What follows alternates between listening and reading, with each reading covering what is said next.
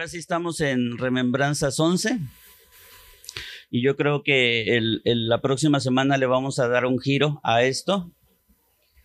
Pero yo no quiero irme de remembranzas sin tocar este punto, que yo creo que es bien importante porque todas las cosas, todas las cosas, escúchame bien, todas las cosas, todos los planes y propósitos que Dios tenga para tu vida, se van a dar siempre y cuando estén los ambientes propicios.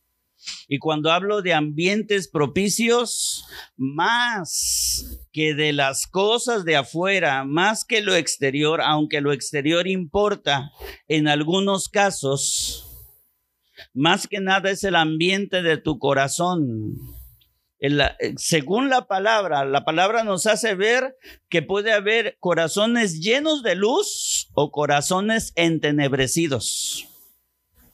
Puede haber tanto corazones llenos, abiertos, entendidos, sedientos de, de Cristo, o puede haber corazones grises, tristes, afanosos, llenos de ira, enojados, inconformes con la vida que llevan. O corazones realmente negros donde donde los caminos del corazón han sido torcidos por alguna situación. Entonces puede haber estas dos condiciones dentro del corazón. Bueno, y estoy hablando de los hijos de Dios, ¿eh? Estoy hablando de los hijos de Dios. Bueno, para que los propósitos de Dios se cumplan en la vida de un hijo de Dios o de una hija de Dios, es necesario que se cree un ambiente propicio. Es ahí donde los propósitos para nuestras vidas van a cobrar una verdad.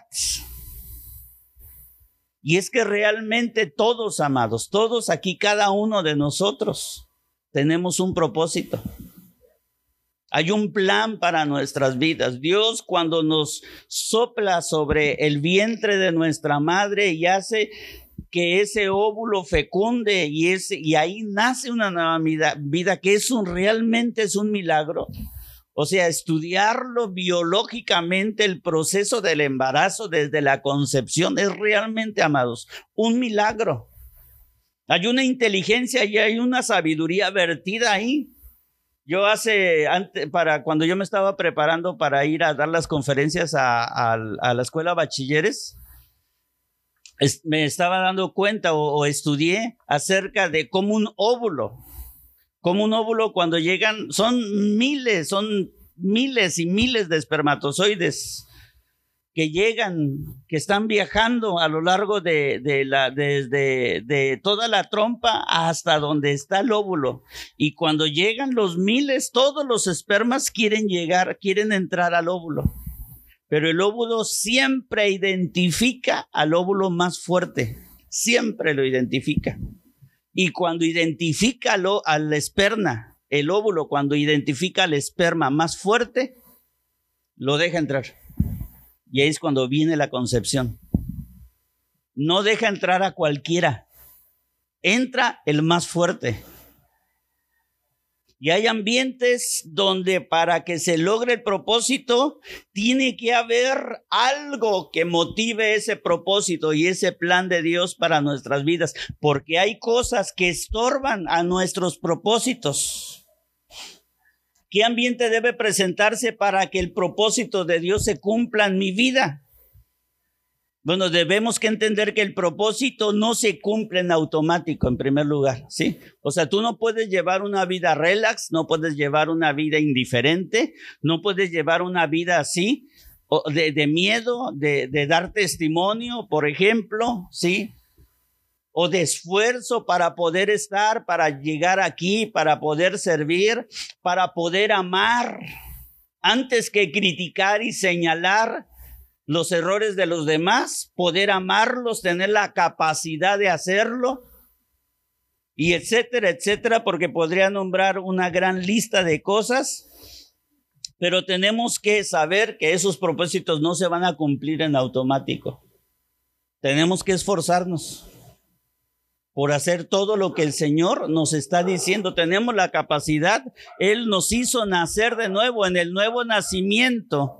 En el nuevo nacimiento, el Señor es el que nos trae a vida. Estábamos muertos, estábamos en incapacidad, estábamos separados de Él, pero cuando Él nos llama a vida, ese milagro del, nuevo nacimiento, ese, ese ese milagro del nuevo nacimiento es el que nos da la capacidad, no solamente nos saca el Señor del poder del pecado, sino nos da, nos da la capacidad de que cumplamos todos sus mandamientos, de que sea una normalidad de nuestras vidas. Entonces, es, como cuando el Señor en la creación hizo los peces. Pues no pudo haber hecho los peces si primero no hizo el agua. Y no era cualquier agua el agua tenía una condición para que el pez pudiera vivir ahí adentro, que no es la misma condición del agua de un lago, porque tanto hizo estos como hizo aquellos, y ambos peces, sus condiciones son diferentes, por lo tanto, a cada uno lo puso para que cumpliera sus propósitos en los ambientes ideales. Y así somos tú y yo. Tiene que haber ambientes ideales para que se cumplan en nosotros sus propósitos. Dios no puede traer una bendición y Dios no puede cumplir un plan en tu vida sin que tú estés dispuesto a nadar y a moverte sobre ese ambiente. ¿Cuál es ese ambiente? ¿Cuál es esa agua donde cada uno de nosotros se va a mover? Bueno, ese ambiente, amado, se llama la presencia de Dios. Y ahí es donde nosotros tenemos que ir metiendo, ahí es donde nosotros nos tenemos que mover hacia adentro. ¿Sabes para qué? Para que nuestras familias para que nuestros esposos, para que nuestras esposas, para que nuestros hijos vayan entrando, pero primero tengo que entrar yo. Yo voy a formar ese ambiente y yo voy a ir entrando a ese ambiente. Ese ambiente se llama Dios. Y ahí es donde Dios va a ir haciendo las cosas en mi vida. Cada uno de nosotros tiene peticiones delante de Dios, amados. Cada uno de nosotros tiene, tiene peticiones, tiene cosas que cumplir, tiene luchas que vencer. Habrá algunos, quizá, que están luchando contra cosas y a veces, pues, parecen que esas luchas son imposibles de ganar. Pero cuando entramos en el ambiente ideal, Dios nos da la victoria sobre eso. Ahora, ¿cómo yo voy a entrar? ¿Cómo voy a habitar en ese ambiente? Bueno, en ese ambiente se, se, va a entrar, hay dos caminos para entrar a ese ambiente, ¿sí? Para poder entrar a ese ambiente. Y esos caminos se llaman la alabanza y la adoración. ¿Qué tan importante es que yo alabe al Señor? ¿Qué tan qué tan importante es que yo tenga una vida de adoración a Dios. Y yo creo que hemos entendido que la alabanza, que la adoración no solamente consiste en cantar, sino la adoración es una condición y un estilo de vida que nosotros tenemos. Ahora, ¿por qué se nos hace difícil vivir en ese ambiente? ¿Cuáles son las cosas que nos estorban para habitar ahí? En la presencia de Dios, porque a Dios, amados, tú no puedes irlo a visitar así como que una, como decimos, una visita de médico. Sí, los domingos no se tienen que convertir en ti en una visita de médico, donde solamente escuchas la palabra de Dios y solamente tienes segundos de oración cuando estás aquí los domingos en la iglesia. Y eso no puede ser. Que tú tengas a Dios como un paciente, como si Dios, o sea, cuando tenemos citas de médico con Dios, es como real, es como si Dios necesitara de nosotros. Como si necesitara Dios de tu alabanza, de tu adoración y de tus manos levantadas y de tu voz y de tu servicio. Y Dios no necesita eso, amados. Dios no necesita nada de nosotros, nada de nosotros. El día que Dios quiera, con la mano en la cintura, Dios los hace regresar a todos ustedes atrás y levanta una nueva congregación. Dios ni me necesita a mí. Dios no necesita nada de ninguno de nosotros. Pero hay cosas que estorban para nosotros habitar estar ahí permanentemente. Y a veces se, crea una carga en nosotros porque nosotros mismos nos imponemos la búsqueda de Dios como si fuera una ley. Y nosotros ya no habitamos bajo la ley. Nosotros mismos nos imponemos cargas, nos imponemos cargas y dejamos que el habitar en la presencia de Dios se convierta en una carga. ¿Por qué no lo haces cuando te metes a ver a las redes sociales y estás ahí o cuando estás haciendo otra cosa. ¿Por qué nuestro corazón cobra más gusto cuando hacemos otras cosas y no? Y no. Y no cuando queremos habitar en la presencia de Dios. Ahora, tenemos que entrar tenemos que entrar a la presencia de Dios bajo esos dos caminos que es la alabanza y la adoración. Es como mientras tú no metas el maíz palomero al sartén caliente para que al ratito, nada falta uno, nada más es cuestión de segundos para que el, el, el, el maíz deje de ser, tenga esa apariencia y se convierte en una blancura, sí. O sea, mientras no te metas ahí, tu vida no va a explotar. No te vas a hacer una palomita de maíz. Vas a ser ahí todo triste. Y, a ver, Señor, cuándo, y a ver, Señor, cuándo, y a ver, Señor, cuándo, pero no hacemos nada, no hacemos, no tomamos el camino que la palabra de Dios nos está diciendo. Una manera de hacer esto es lo que dice el Salmo 104, que dice, Entren por sus puertas con acción de gracias, por sus atrios con alabanza. Alábenle y bendigan su nombre. O sea, ¿cómo tenemos que entrar por las puertas? Dice, con acción de gracias. Con acción de gracias. Ahora, la alabanza y la adoración no es lo que hace que las puertas se abran. La alabanza y la adoración es lo que te hace entrar por las puertas, pero las puertas no se abren con la alabanza y la adoración. Si en alguna vez tú has oído que te instan y, o has creído tú que las puertas se abren para que tú entres a la presencia de Dios por medio de eso, no, no es así. No es así. Porque fíjate lo que dice ahora, lo que dice Hebreos. Así que hermanos, teniendo libertad para entrar en el lugar santísimo por la sangre de Jesucristo. O sea, ¿qué es lo que hizo que las puertas de Dios, las puertas donde habita Dios, se abran delante de mí? ¿Qué es lo que hizo eso? La sangre de Cristo. O sea, cada uno de nosotros tiene delante de sí las puertas abiertas. ¿Por qué no entramos por ellas? Porque no lo hemos entendido. No entramos por ellas porque se nos olvida el consejo de la palabra, porque decidimos otras cosas y no entrar por ahí. Así que los propósitos de Dios y los planes de Dios para nuestras vidas, amados, tardan en cumplirse y se van retrasando.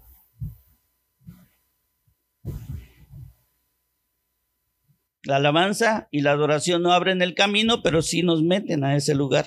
Y siempre habrá alguien que, aunque el amado haya estado en un lugar, aunque Jesús esté aquí, si no vienes con un corazón deseoso, yo por eso le recomiendo cuando llegue el sábado, tú ya tienes que proponer en tu corazón y prepararlo para este día y para este momento, porque no es cualquier cosa.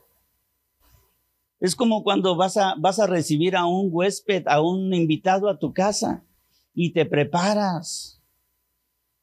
barres la casa, la arreglas, acomodas, preparas el guiso y todo lo demás, todo lo tienes en excelente. nunca le vas a invitar un refresco caliente a un invitado, claro que no. Si es si es un refresco que esté bien frío, que, que, si es un guisado, va a ser un guisado especial, no, no va a ser cualquier cosa. Tiene que ser, te tienes que preparar. ¿Por qué? Porque cuando empezamos a cantar aquí, de tu corazón tiene que brotar naturalmente una alabanza y una condición, una alabanza en medio de una condición de adoración en tu corazón. Pero te tienes que preparar. Pero ¿cuál es el principal obstáculo? ¿Qué es lo que más te estorba para que la palabra tenga trascendencia en ti?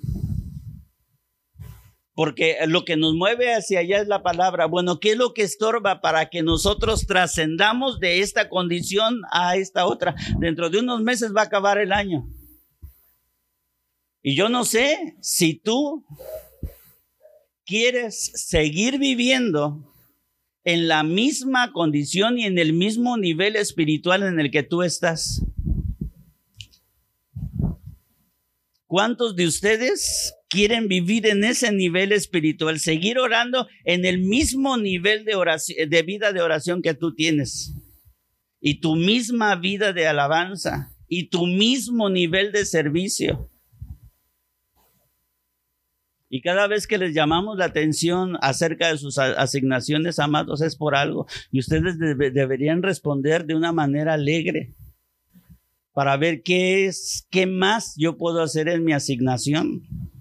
Porque no sé cuántos aterrizan una llamada de atención solamente en el hoy ahora. Pero si yo les llamo la atención, amados, es por algo. Yo les he pedido a algunos de ustedes hagan esto y no lo hacen. ¿Y sabes qué es lo que yo veo? Que el mismo descuido, la misma actitud light que a veces tienen, es la misma actitud light y de descuido que van a tener cuando ustedes crezcan y en sus matrimonios y en sus trabajos. No van a pasar de lo mismo. Van a llegar a algo y ahí se van a estacionar por años, años, años y años. Y nada más por e, y les llamo la atención Ahí andan todos frustrados, que no saben ni qué hacer y les pido, te pido para el martes esto y no, o sea, y no lo cumplen, amados.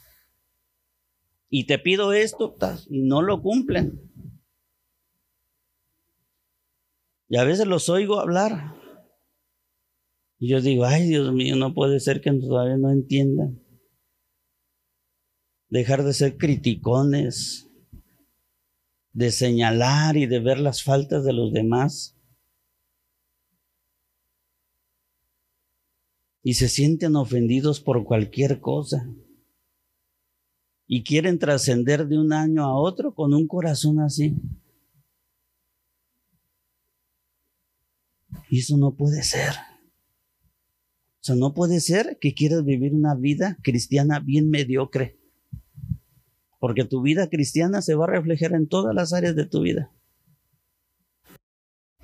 ¿Qué es lo que más nos estorba para que la palabra tenga trascendencia en nosotros? Nehemías 13, 19 dice, Sucedió pues que cuando iba oscureciendo a las puertas de Jerusalén, fíjense qué momento estaba, pasan las cosas, cuando iba oscureciendo a las puertas de Jerusalén antes del día de reposo, Dije que se cerrasen las puertas y ordené que no las abriesen hasta después del día de reposo.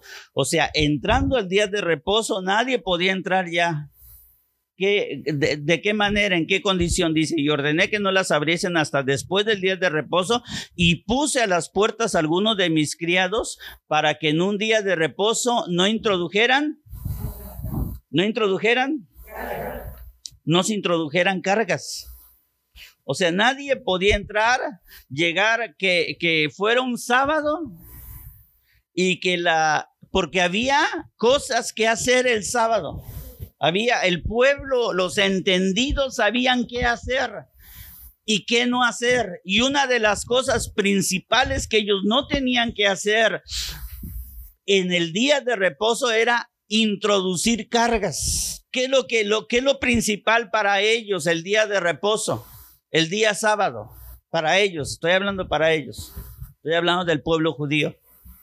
Era su adoración y su alabanza, amados. Eso era lo principal. O sea, la alabanza y la adoración no era cualquier cosa para ellos. Ese día Dios lo había puesto desde hace siglos atrás para que ese día ellos le adoraran y le alabaran de una manera especial. Y una de las cosas que no tenía que llegar ahí eran las cargas. La carga no les permitiría entrar en el día de reposo. ¿Qué era el día de reposo para el judío? Pues era un día de alabanza y de adoración, dice Nehemías 13, 20 y 21. Y se quedaron fuera de Jerusalén una y dos veces los negociantes y los que vendían toda especie de mercancías. Y les amonesté y les dije, ¿por qué se quedan ustedes delante del muro? Si lo hacen otra vez, les echaré mano. Desde entonces no vinieron el día de reposo. O sea, hubo una consecuencia de poder venir así. O sea, ellos venían una y otra vez. Y Nemías vino y les dijo, o sea, los amenazó y les dijo, si ustedes vuelven a llegar con cargas el día de reposo, los voy a meter a la cárcel. Jerusalén había sido escogido por Dios para que él habitara ahí. Jerusalén era el lugar donde ellos tenían que habitar. Dice el Salmo 132. Dice, porque el Señor ha elegido a Sión, o sea, Jerusalén. La quiso por habitación para sí. Este es para siempre el lugar de mi reposo. Aquí habitaré porque la he querido. Antes podías entrar por donde quisieras a Jerusalén, pero ahora habían sido construidas unas puertas y por esas puertas los mercaderes entraban. Pero cuando llegaba el día de reposo, las puertas se cerraban y no importaba todos los días que ellos habían caminado hasta la ciudad de Jerusalén para hacer sus, sus comercios, sino que cuando llegan, imagínate llegar bien cargado con sus animales, con toda la mercancía ahí y que al final llegaran hasta la mera puerta y no los dejaran entrar. ¿Por qué sucedía eso? Pues a consecuencia de las cargas. El día de reposo no podía ser usado para eso. La palabra reposo es un día como de victoria. Cada, cada domingo que nosotros nos reunimos aquí es un día donde nos tiene que hacer entender que fue el día que Cristo resucitó y que la muerte fue vencida, que la tumba no lo pudo retener que todo lo que Él ha dicho, o sea, el evento de la resurrección nos hace ver que todas sus promesas en verdad son un amén son en verdad cumplidas en nuestras vidas. No tiene que haber duda de lo que Dios nos ha prometido porque Dios con su victoria sobre la muerte tenemos esa, esa seguridad. Entonces no puedes llegar a un día de celebración, a un domingo aquí, si vienes cargado, cargado de sueño, cargado de, de, de, cosas en tu corazón, cargado de, de, por eso los devocionales diarios nos sirven para ir descargándonos delante del Señor lo que nos suceda a lo largo de la semana y decirle al Señor, ¿sabes qué, Señor? O sea, somos obedientes, vengo a ti, pongo mi cansancio y mis cargas delante de mí. Pero a cómo nos gusta a veces andar cargando cosas que Dios no nos permite que nosotros carguemos. Cuando el Señor dice, ven, vengan a mí todos los que están trabajados y cargados, yo los voy a hacer descansar. Y aprendan de mí que soy manso y humilde de corazón y ya encontrarán descanso para sus almas. Cuando el Señor habla eso, es un imperativo. O sea, tenemos que ir a Él porque tenemos que ir. No es si queremos o no queremos. Tenemos que ir por obediencia a Él. Sin embargo, nos aventamos así toda la semana y nos llenamos de todo menos de esos momentos pequeños pero preciosos en nuestro devocional y llegamos con otras actitudes incorrectas. Así que entrar a Jerusalén representa entrar a la presencia de Dios para ellos. Y en el día de reposo las familias venían a ofrecer su incienso, su adoración, sus oraciones, su alabanza. O sea, en otras palabras, lo mejor de ti hoy ya la presentaste. O sea, esa actitud que tú tuviste en el momento que cantamos, eso fue lo mejor que tú, que tú ofreciste hoy, hoy, este domingo, este domingo 23 de octubre, hoy tú presentaste eso y tuvo que haber sido lo mejor. Tú evalúalo, si fue lo mejor o si pudiste haber levantado más tu, tu alabanza y tu adoración a Él. Pero eso tú evalúalo y si no es así, arrepiéntete y toma otra dirección. Haz que la palabra de Dios en ti trascienda y provoque algo diferente. A la presencia del Señor no podemos entrar con cargas. En los tiempos de Nehemías, esas cargas eran las cosas que la gente comercializaba en la ciudad de los tianguis, los mercaditos. Así que la gente que vivía en Jerusalén sacaba sus gallinas, palomas, ovejas para hacer comercio en los tianguis. No sacaban puercos porque el pueblo de Israel nunca ha criado puercos. Pero Así que al momento que de que los comerciantes querían entrar a la ciudad los viernes por la tarde, se cerraban las puertas y ya no entraban. Ya daban las seis, siete, a las seis de la tarde, era las seis de la tarde. A las seis de la tarde se cerraban las puertas. Así que si llegabas seis con cinco minutos, ya no entrabas. Ya no entrabas. ¿Por qué? Por las cargas. Yo creo de todo corazón que Dios habita en medio de nosotros, amados. Pero ¿cuántos nos quedamos fuera de su presencia por la cuestión de las cargas?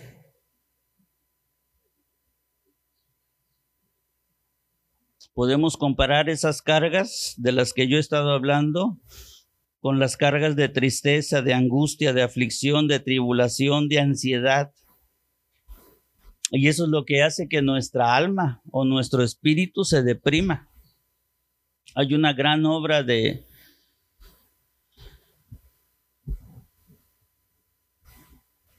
Uy, se me olvidó. Hay un libro que escribió este hombre que se llama es Depresión Espiritual. Y cómo hace un análisis acerca de la tristeza, de lo que un día hablamos acerca de un alma a la deriva. Hace un análisis bien profundo acerca de eso.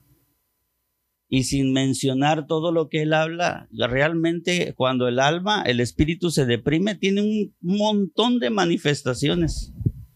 Lo manifiestas de muchas maneras. Lo manifiestas, tiene muchas, muchas expresiones. Es increíble el, análisis que este hombre hace, ay, se me olvidó, este, ¿qué hace acerca de esto? Sí, sin mencionarles.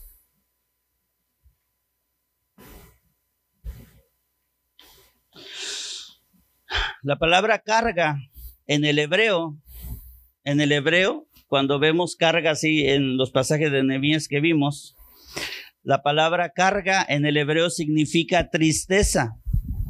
Realmente los afanes que son cargas es lo que nos impide entrar a su presencia, te mantiene pensando en eso, cautiva tu mente, las cargas cautivan nuestra mente, son de esos pensamientos que cuando te levantas en la mañana son los primeros que brincan a tu, a tu mente y están ahí. O a veces te vas a la cama y te vas pensando y no te dejan dormir y te, y te, te tienen cautivo. Son, son las cargas cautivan la atención y los sentidos de nuestras vidas. No, y eso, el quedarnos así cautivos bajo una carga, no da claridad a nuestro entendimiento, no da claridad a nuestros, a nuestros ojos. Entenebrece, como les dije al principio, entenebrece el corazón, o sea, llena el corazón de tinieblas y no vemos con claridad. Dice Jeremías 17, 24 y 25. No obstante, si ustedes me obedecen, dice el Señor, no metiendo carga por las puertas de esta ciudad en el día de reposo, sino que santificas el día de reposo, no haciendo en él ningún trabajo. Entrarán por las puertas de esta ciudad en carros y en caballos los reyes y los príncipes que se sientan sobre el trono de David, ellos y sus príncipes, los varones de Judá y los moradores de Jerusalén, y esta ciudad será habitada para siempre, siempre y cuando dice el Señor, me obedecen en hacer lo que yo les pido que hagan. O sea, que les está hablando del cumplimiento de todo un destino, porque cuando dice ahí, sino que santificas el día del Señor, cuando nosotros realmente le ponemos atención a nuestros domingos, hermanos. Cuando venimos a la iglesia los martes, cuando nosotros ponemos una atención especial en eso y dejamos todo lo demás a un lado y no compararlo como si este fuera cualquier día. Cuando nosotros le ponemos atención, ocupamos los domingos para otras cosas, amados.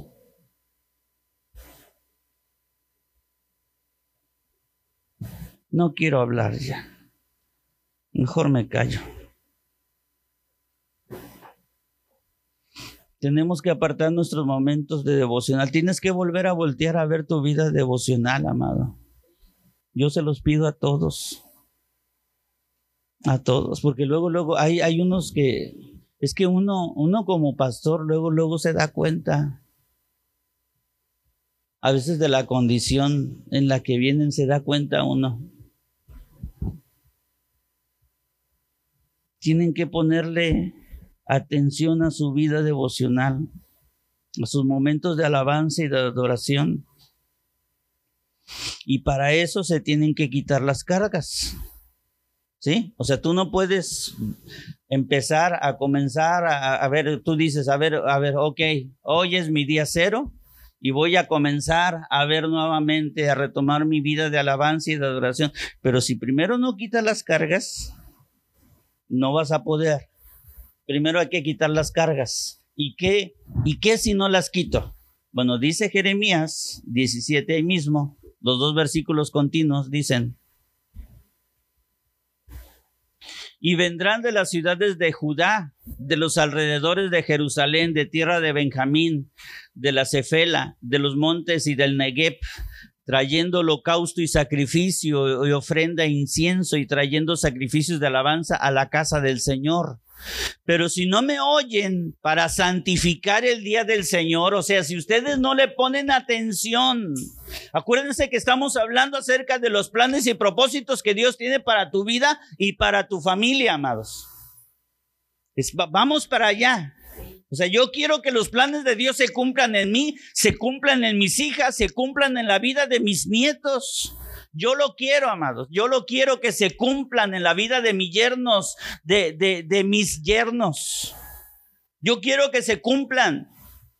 O sea, yo he entendido lo que tengo que hacer.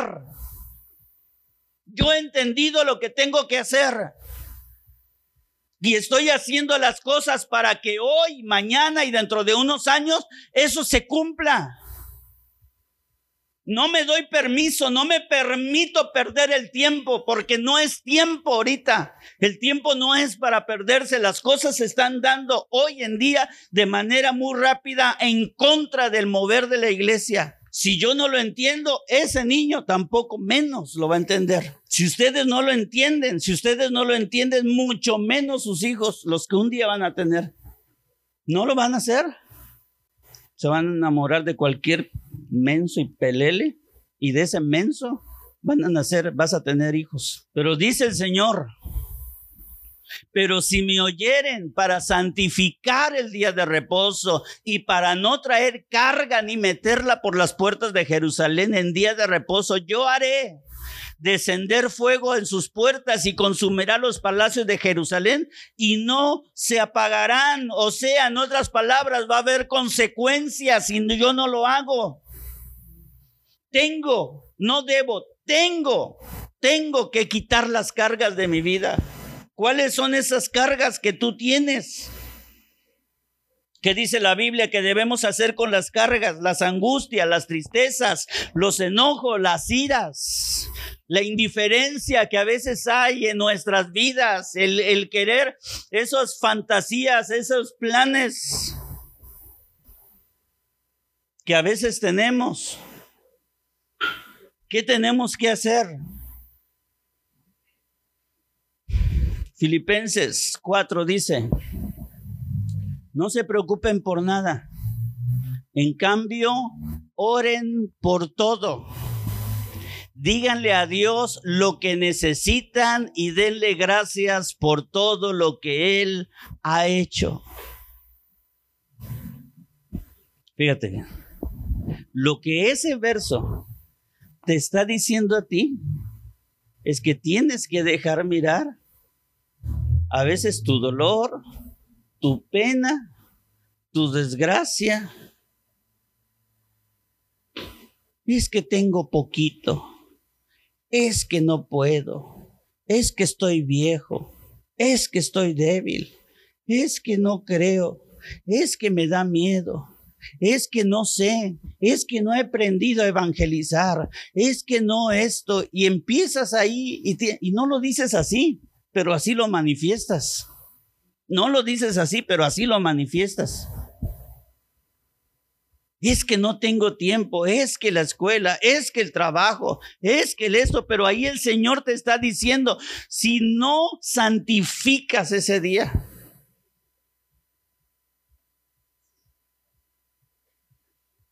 O sea, tenemos que ponerle una atención especial a nuestro día de reposo. Y la palabra reposo no es descanso, no es que verte, vete a dormir. Reposo son los, son los puntos de victoria que Dios nos da. Todos nosotros estamos aquí porque Dios nos hizo llegar hasta este día. Dios te pudo haber quitado la vida en esta semana. Dios pudiste haber tenido un problema. El carro pudo volcar en el camino. Pudo algo pasarte. Sin embargo, aquí estás, aquí estás, aquí estás, aquí estás. Y solamente ya eso ya es para que tú le des gracias a Dios. Ah, tengo victoria porque llegué hasta el domingo, estoy aquí para alabarle y para glorificarle. Y luego empieza, empieza la alabanza, empezamos a cantar, pero no lo expresas así con un gozo y con esa victoria que Dios. ¿Quieres quedarte en tu casa? Pues entonces que Dios te traiga una enfermedad para que en verdad no vengas y que tengas verdad una razón para que no vengas. A mí me sorprende gente que tiene más incapacidad que yo, que soy más grande que ustedes, y ver a una mujer como Teodora, como la hermana Caro, que llega aquí. Yo quiero, si Dios me permite llegar a la edad de ellas, yo poder llegar así también. Pero tenemos todo, cualquier mugre dolor ya, ya, nos, ya nos trunca todo. Ya estamos de chilletas. Y siempre sacrificamos el domingo. Mejor ven el domingo y quédate a dormir, este, a descansar el lunes, el martes, el miércoles, el jueves. Ah, no, porque esos son días de trabajo.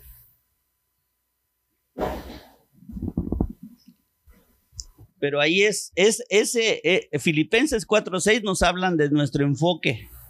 No se preocupen por nada, es que es como si Dios te estuviera diciendo, hey, hey, acá, hey, acá, mírame a mí, mírame a mí. No, no, no, no, no, eso no lo mires, no lo mires, deja de mirarlo, hey, mírame a mí, mírame a mí. No te preocupes, es que Señor, mira, es que no me, no te, no lo veas, mírame a mí. Es que mira qué feo está y, me, me, tengo miedo, tengo ira, tengo enojo, tengo frustración, tengo depresión, tengo angustia. No lo mires a mí, mírame a mí, mírame a mí, dice el Señor. No se preocupen por nada, en cambio, oren por todo. Mejor vamos a ponernos a platicar tú y yo, ¿sí? Tú me das tus deseos y yo te doy los míos. Sí, vas a orar por eso, pero no lo mires a eso, mírame a mí. Oren por todo, díganle a Dios lo que necesitan y denle gracias por todo lo que Él ha hecho.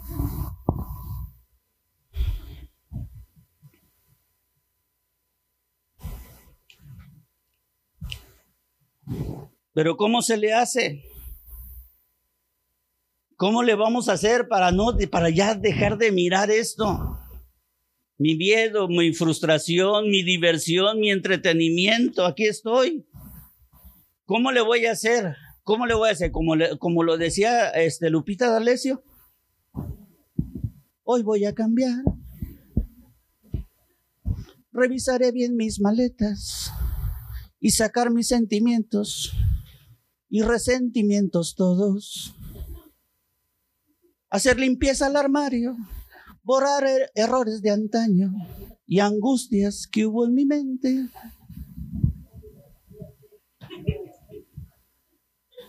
¿Cómo le voy a hacer? ¿Cómo le voy a hacer, Guadalupe? Dalecio. ¿Cómo le puedo hacer?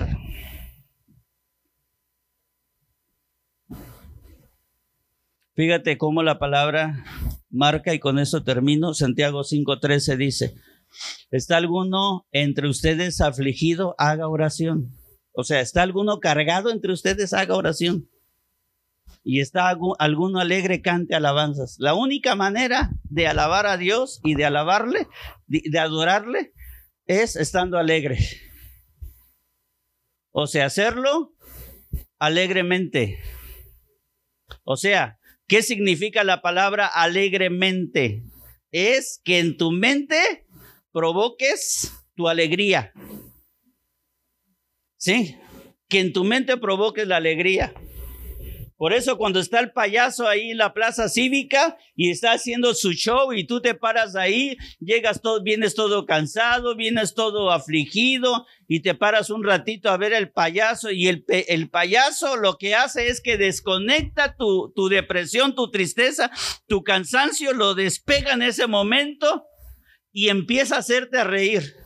Pon tú que sea un muy buen payaso como los que hay en Morelia, Michoacán. Allá son payasos. Allá sí te hacen reír y te garantizan los minutos. Sí, amados, yo lo digo. Un día si van a Morelia, váyanse allá a la plaza de armas y van a ver la calidad de payasos que hay ahí. Te desconectan de todo y te está riendo y riendo y riendo, riendo. ¿Sabes por qué? Porque lo primero que el payaso hace es conectarte con tu mente y la alegría y la risa que te sale es provocada por lo que tú estás pensando en ese momento.